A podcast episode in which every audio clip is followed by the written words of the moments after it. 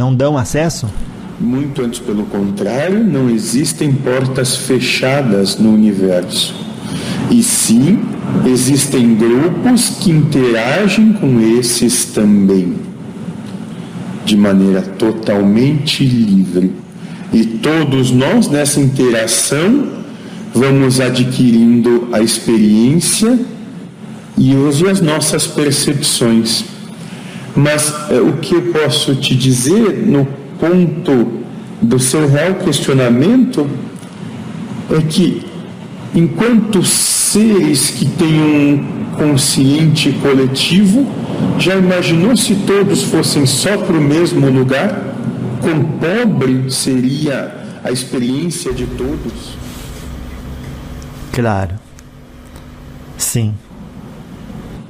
Se temos todo um universo que podemos caminhar, desbravar, reconhecer e infinitamente se re-reconhecendo e reconectando com toda a essência primordial que todos os seres têm, quão grande pode ser essa experiência de todos para com tudo.